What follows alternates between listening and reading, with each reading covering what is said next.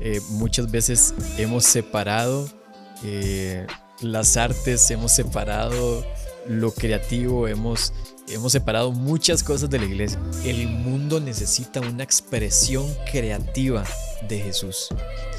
Jesús es una expresión creativa increíble. En su forma de amar, nadie ama como Jesús. En su forma de expresar, nadie expresa como Jesús. En su forma de hacer eh, milagros, nadie lo ha hecho como Jesús. En su forma de crear, eh, con solo ver las montañas, el mar, eh, el universo, las estrellas. Qué increíble es la creatividad de Jesús.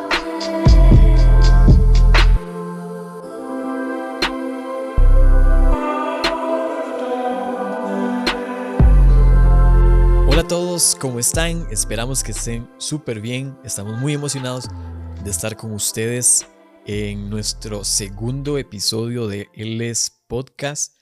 Em, oramos muchísimo, en serio, eh, para que a través de estas conversaciones, como amigos, como familia, eh, ustedes puedan ser bendecidos. Como lo hemos dicho, eh, si son dos, tres, cuatro, cinco personas las que pueden ser bendecidas a través de estas conversaciones, tuvimos éxito, nos sentimos súper exitosos. Este, soy Tavo Barbosa, este, y en serio, pónganse cómodos ahí donde están, eh, que estoy seguro que hoy vamos a hablar algo que, que va a bendecir sus vidas. Lo he dicho muchas veces, me encanta hacer iglesia con amigos. Em, creo que creo en una cultura de amor, una cultura de amistad y una cultura de familiaridad porque lo he vivido con ellos. Creo en una cultura creativa, en una cultura transformadora y experimental porque lo he vivido con ellos. Em, como se los hemos mencionado, eh, gran parte de esta visión ha nacido en conversaciones y hoy estoy con una persona que para mí es cuatro por cuatro. Lo admiro, lo amo. Eh, tiene un corazón increíble eh, y es nada más y nada menos que mi amigo de años, eh, compañero en plantación, Yeser Córdoba. Claro, estoy, bueno, demasiado feliz, Pastor. Tao, de verdad estoy muy, muy feliz. Estoy todavía como acostumbrándome a decirte, Pastor, porque para mí Ha sido siempre, digamos. Entonces ahora. Sí, yo creo que es un poco difícil. O sea, vamos a ver, el hecho, el hecho de que estemos en esto no cambia absolutamente nada. El hecho de nuestra relación y de nuestra amistad. Eh, seguimos siendo amigos, mi hermano. Claro, claro, nada más que uno tiene que asumir como la responsabilidad, la responsabilidad de que ahora sos mi pastor. Entonces, eh, es muy emocionante porque aparte de ser mi amigo, ahora sos mi pastor y lo hace aún más, más bonito porque hemos crecido juntos, hemos visto a Dios obrar en muchísimas cosas a, en 15 años que tenemos de conocernos y una de las cosas que más te admiro como pastores y como mi amigo, lo creativo que sos, o sea, la creatividad que Dios te ha dado, porque para mí de verdad Gustavo, sos muy, muy creativo. Eh, la gente no sabe, pero digamos, una de las cosas que yo decía, ¿cómo Tavo estudió diseño de modas y terminó siendo pastor?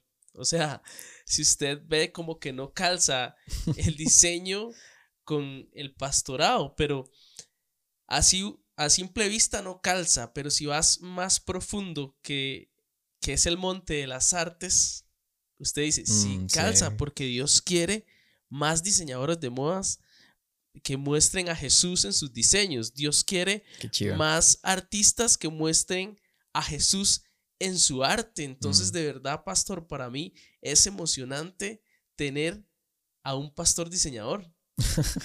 bueno, muchas gracias por esa percepción. La verdad es que este, nosotros eh, muchas veces hemos separado eh, las artes, hemos separado lo creativo, hemos, hemos separado muchas cosas de la iglesia. Y bueno, yo te voy a ser sincero, bueno, la gente no sabía que yo soy diseñador, pues bueno, Eh, sí, soy diseñador. este, mm, y, y creo que eh, por mucho tiempo yo pasé frustrado, así, en serio, porque eh, yo decía, ¿por qué no estudié psicología o sociología o, o, algo así este, para poder atender consejerías, para, para, para ser un buen pastor, decía yo. Y lo curioso de todo esto es que por medio de eh, mis estudios como diseñador, se me abrió la mente, eh, se me abrió la visión a, a, un mundo, a un contexto real en el que vivimos. Este, una de las cosas que más me apasiona es el tema de investigación de macro y micro tendencias. Es una loquera. En algún momento les contaré un poquito de qué trata eso, pero gran parte de la visión que hemos desarrollado eh, ha sido pensando en una generación que no hemos alcanzado, eh, rasgos, características generacionales, eh, un montón de cosas muy interesantes. Pero bueno, eh, creo que Dios es creativo, creo que Dios es un Dios creativo. Y si lo vemos, Jesús no repitió milagros. Jesús era demasiado creativo con sus milagros. Cuando cogió el barro y le embarró al, en los ojos al mm, ciego, cuando este, multiplicó el pan y los peces, cuando sacó de, eh, cuando hizo que sacaran la moneda del pez. Ah, sí. Digamos, o sea, si usted ve los milagros, usted Súper locos. Sí. o sea, uno se, pone, uno se pone a pensar en serio, son milagros súper locos. O sea, qué fácil hubiera sido que le hubiera dicho a Pedro, Pedro, métete la mano en la bolsa, vas a encontrar una moneda. Eh, o sea, ¿por qué lo manda a, buscar un pez para sacar la moneda del pez. O sea, es demasiado creativo, lo hace demasiado interesante, lo hace demasiado impredecible. Y eso es una característica de nuestro Dios. Y hemos querido que eso sea una característica de nuestra cultura como iglesia. Como iglesia, Él es. Como iglesia, Él es. Em, si nosotros pensamos en, en todo esto, yo creo que el mundo necesita una expresión creativa de Jesús. Jesús es una expresión creativa increíble. En su forma de amar, nadie ama como Jesús. En su forma de expresar, nadie expresa como Jesús. En su forma de hacer eh, milagros, nadie lo ha hecho como Jesús. En su forma de crear, eh, con solo ver las montañas, el mar, eh, el universo, las estrellas. Qué increíble es la creatividad de Jesús.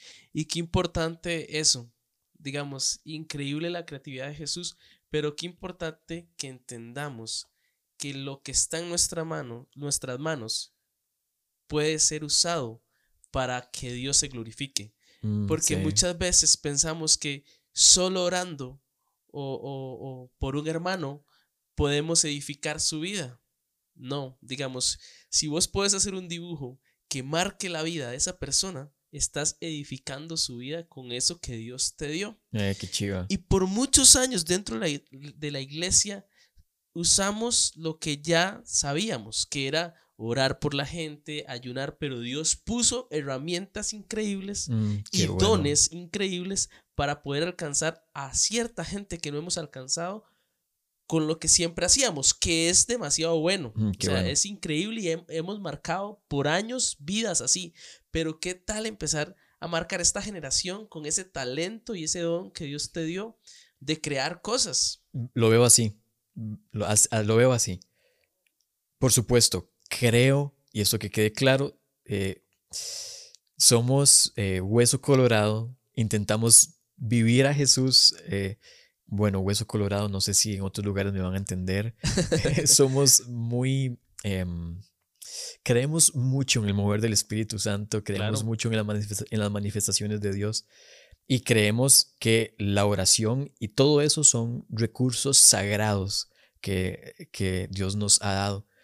Pero, ¿qué, ¿qué, pasaría si a nivel de, de creatividad o de talentos, em, así lo pongo, digamos de que con cinco talentos hemos alcanzado, eh, hemos tenido cierto alcance y ha sido muy bueno. Pero ¿qué pasaría si en lugar de usar cinco talentos, usamos los miles de talentos que están dentro de la iglesia? ¿qué, ¿cuál sería la expansión del Evangelio, cuando utilicemos el talento eh, eh, que tenemos, como vos decías, dibujo, el talento de la creatividad, el talento del canto, la pintura, diseño, eh, toda esa gente que tiene una, una, mente increíble, este, literalmente utilizar nuestros talentos de una forma creativa al servicio de Dios. Si antes usábamos cinco talentos como iglesia y teníamos un alcance amplio, ¿qué pasaría si usamos todos los talentos que tenemos como iglesia. Qué rajado.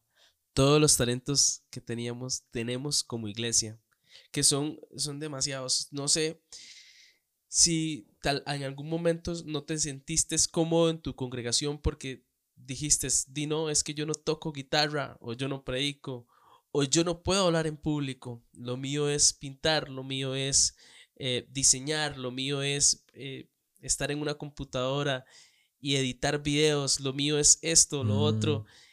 Y yo no puedo tal vez eh, predicar, sí, no puedes eso, pero Dios te dio ese talento de editar, de diseñar. Nosotros, digamos, yo no puedo hacer lo que Gabo hace. Gabo se sienta enfrente de la computadora y edita los cultos David edita los cultos, usted me pone a mí en la computadora una hora y yo ya estoy vuelto loco, yo estoy que, o sea, hago la computadora a un lado, pero por eso es tan importante los talentos que Dios nos dio a todos, porque la, la iglesia es el cuerpo de Cristo y el cuerpo de Cristo no tiene dos manos derechas, el cuerpo de Cristo, o sea, si usted ve la iglesia como el cuerpo, el ojo derecho no tiene la misma función que el ojo izquierdo, entonces yo no tengo la misma función que Gustavo.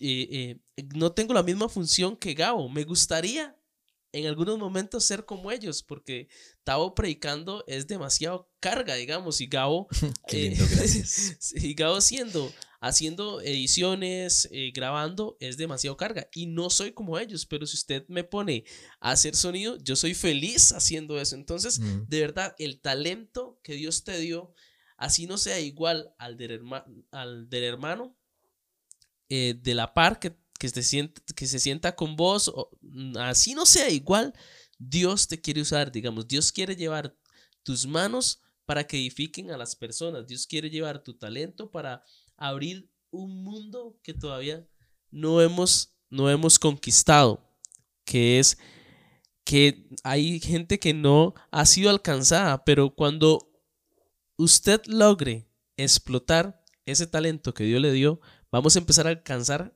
personas que no te imaginábamos, o sea, que ni yo me imaginaba, ni vos te imaginabas poder alcanzar por ese talento que Dios te dio, por ser creativo, por esa pasión con que haces lo, el talento que Dios te puso. Y bueno, yo creo que em, parte de las cosas que queremos que nos diferencien quizá Em, es un, ser una cultura creativa. Y cuando hablamos de cultura creativa, hablamos en todo aspecto, desde la forma hasta incluso la forma, la forma de ejecutar cosas, la forma de hacer eh, culto, em, hasta la forma de ser comunidad. Eh, creo que la creatividad es un recurso tan grande que Jesús siempre tuvo a su lado, siempre, en, sus sermones, en sus, en sus parábolas, tan creativo, eh, en sus milagros, como lo decíamos ahora, tan creativo. Eh, veo a la iglesia como, como una expresión creativa tan atrayente, tan atrayente.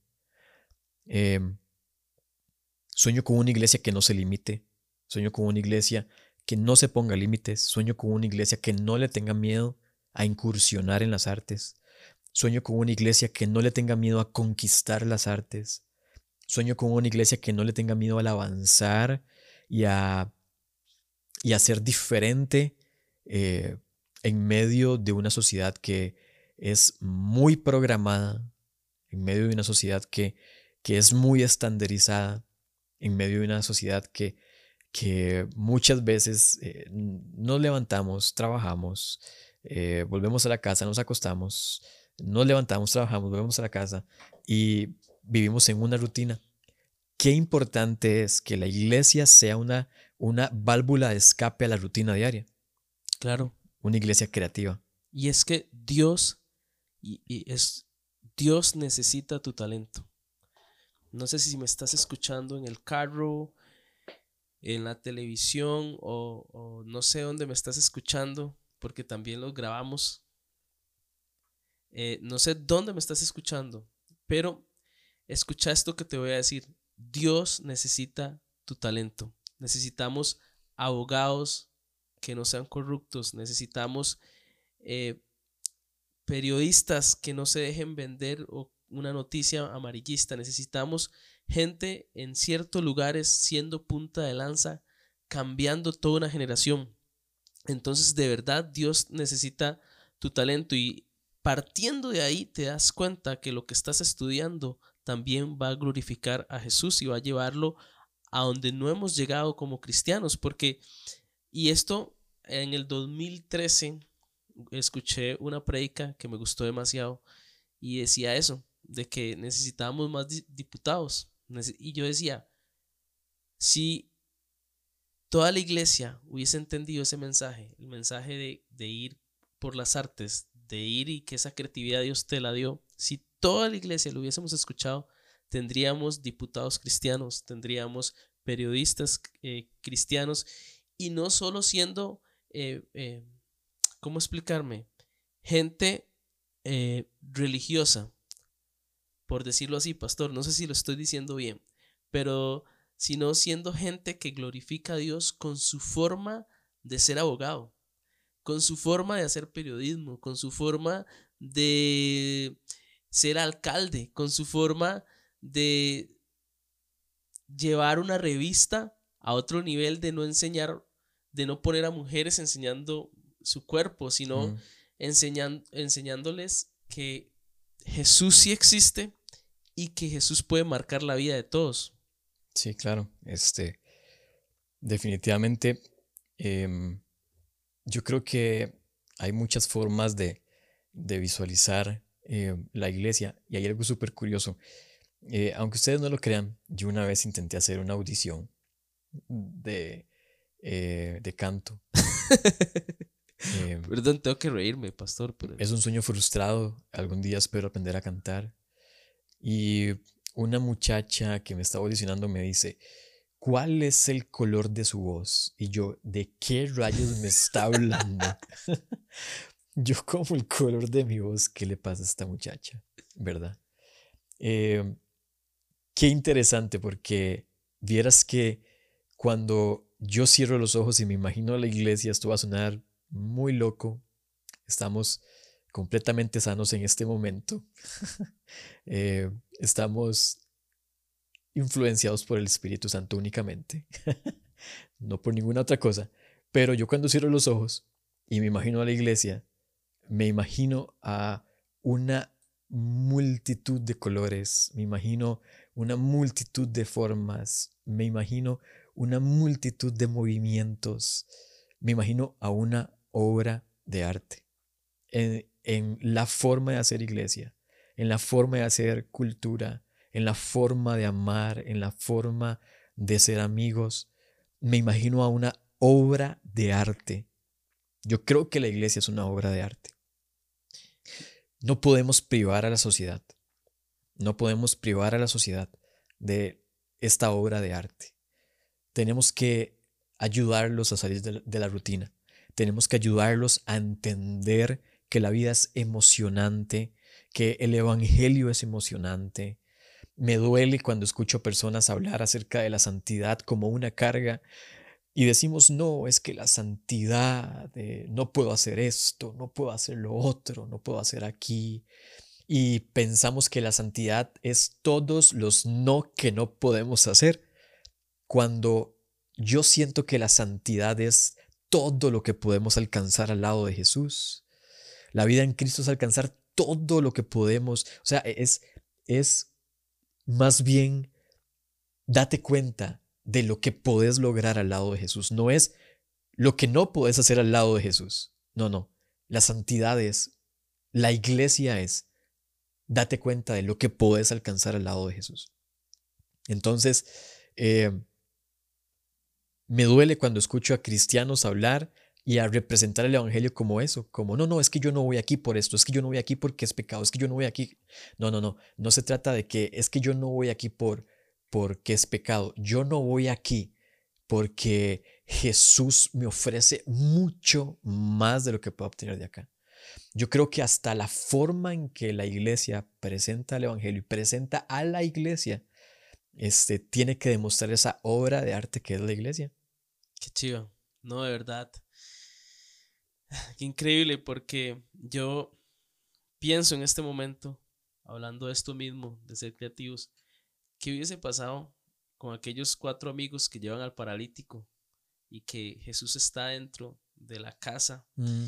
y que está lleno ese lugar, la casa está llena y estos tres amigos se les ocurre, siendo creativos, subirlo por el techo y bajarlo por el techo. Mm. O sea, Tao, ¿qué hubiese pasado si no existieran así, amigos así de creativos? O sea, gente así de creativa, el paralítico no, no se hubiese levantado. Sí. ¿Por qué? Porque, o sea, salieron de su confort y se les ocurrió la maravillosa idea de subirse al techo, bajar al paralítico. ¿Y por qué digo esto? Porque tu idea es maravillosa, o sea, no es descabellada, porque si usted piensa que esos cuatro eran, estaban descabellados por subirse al techo para bajar al paralítico, hey, no hubiese pasado un milagro. Claro. Tu idea no es descabellada porque ahí viene el milagro, o sea, ahí va a estar el milagro. Cuando usted haga, cuando usted se sube a ese techo y, y pueda hacer algo distinto que los demás, porque alguien diría, no, esperemos que salgan todos y metemos al paralítico y que oren por él. Mm. O esperemos que la cosa se calme, de que pasen tres días, cuatro días, que Jesús salga y que Jesús eh, ore por él. O sea, digamos, yo creo que cuando te mandes con eso que Dios te dio, los milagros van a ocurrir. Milagros que no has visto en tu vida van a empezar a pasar. ¿Por qué? Porque esa creatividad Dios te la dio. Otra cosa que también veo es como Jesús, cuando eh, había demasiada multitud y Jesús está predicando desde una barca. Jesús no hizo una tarima como nosotros la haríamos actualmente. Una tarima para que todo el mundo vea o que todo el mundo escuche. Jesús se fue y se quedó en su barca y todo el mundo a la orilla del mar estaba escuchándolo predicar, pero me parece demasiado, demasiado, demasiado increíble la creatividad de Jesús para estar desde una barca predicando a la multitud eh, así en el mar, pastor. O sea, eso, eso es em, sumamente interesante porque venimos a lo mismo. Eh, Jesús pide una barca prestada y se sube y le predica a una multitud. Em, yo creo que hay una, hay, hay un elemento que es demasiado dañino para la iglesia y es el acostumbrarnos a cómo se hacen las cosas. Los métodos. Los métodos. Em, no, no, no estoy diciendo que tenemos que hacer ahí un show, pero qué lindo es buscar nuevas formas de cómo exponer el mensaje, no precisamente desde un altar, a donde la gente venga y vea al predicador de frente. Eh, ¿Por qué no buscar otros métodos para compartir el mensaje de Jesús dentro de la misma iglesia? Eh, ¿Por qué buscar el mismo método de siempre? El mismo escenario. Eh, hay unos más creativos que otros, hay otros más atrevidos que otros, pero eso me habla de que literalmente Jesús nunca tuvo un método, él siempre eh, innovó, él siempre fue creativo. Y me encanta, me encanta porque estabas hablando acerca de un milagro eh, muy, eh, este, muy, muy significativo. Y es el de los amigos que bajan a este paralítico. Y aquí hay dos cosas sumamente interesantes. Y es que vemos la creatividad puesta en acción por un momento de necesidad. Em, iglesia. La creatividad puesta en acción por un momento de necesidad. Sí. Iglesia, amigos y amigas, si estás pasando por un momento de necesidad, creo que un buen recurso es tu creatividad. en este momento, vea, yo les voy a ser muy sincero, nosotros no tenemos, mm, para ser sinceros, nosotros no tenemos nada. tenemos unos cuantos cables, acabamos de comprar una mixer que nos costó, no voy a decir ni siquiera el precio. Bueno, bueno, nos costó 15 mil colones. Ajá, viene siendo unos 30 dólares. Ajá. Em, tenemos, eh, con mucho orgullo pudimos comprar un micrófono. Em, qué lindo, porque en medio de la necesidad hemos usado la creatividad. Y bueno, los, los invito para que vayan a nuestro canal de YouTube, eh, vean eh, la pasión con que un equipo trabaja. y eso lo hemos hecho con lo que tenemos. Pero eh, la, necesidad ha sido un, ingrediente para utilizar nuestra creatividad. Entonces, no te limites porque no tenés, no te limites porque no tenés los recursos, no te limites porque, porque no estás a donde querés, no te limites por un tema de, de, de, de, no estar a donde querés estar o no, o no tener lo que querés tener. No te limites Deja que la creatividad fluya. Dios es creativo, Él es creatividad. Y después, me encanta. Vos decías, ellos pudieron haber esperado a que se relajaran ahí las aguas, de que todo el mundo se fuera, ¿verdad? Pero la necesidad impulsó a tener creatividad y eso provocó un milagro que tenía que ser expuesto al mundo. Yo creo que Dios te quiere usar a vos. En medio de la necesidad, utiliza tu creatividad para mostrarle algo al mundo. A lo mejor Jesús no quería, no quería eh, que el milagro sucediera cuando ya no había nadie, cuando ya nadie podía ver.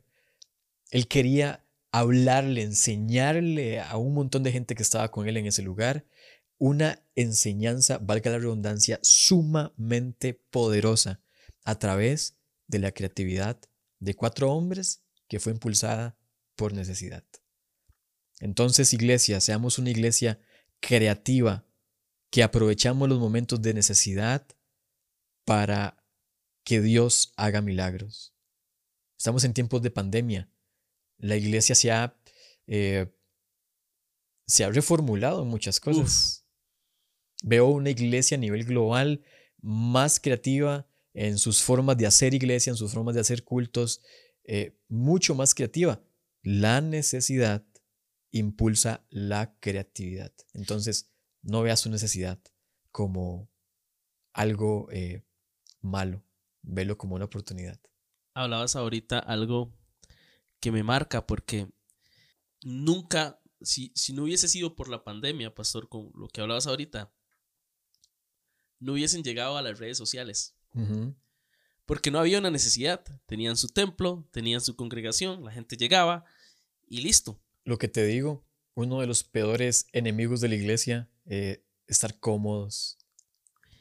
Y saber que las plataformas digitales es una de las plataformas en este tiempo más importantes para llevar el Evangelio.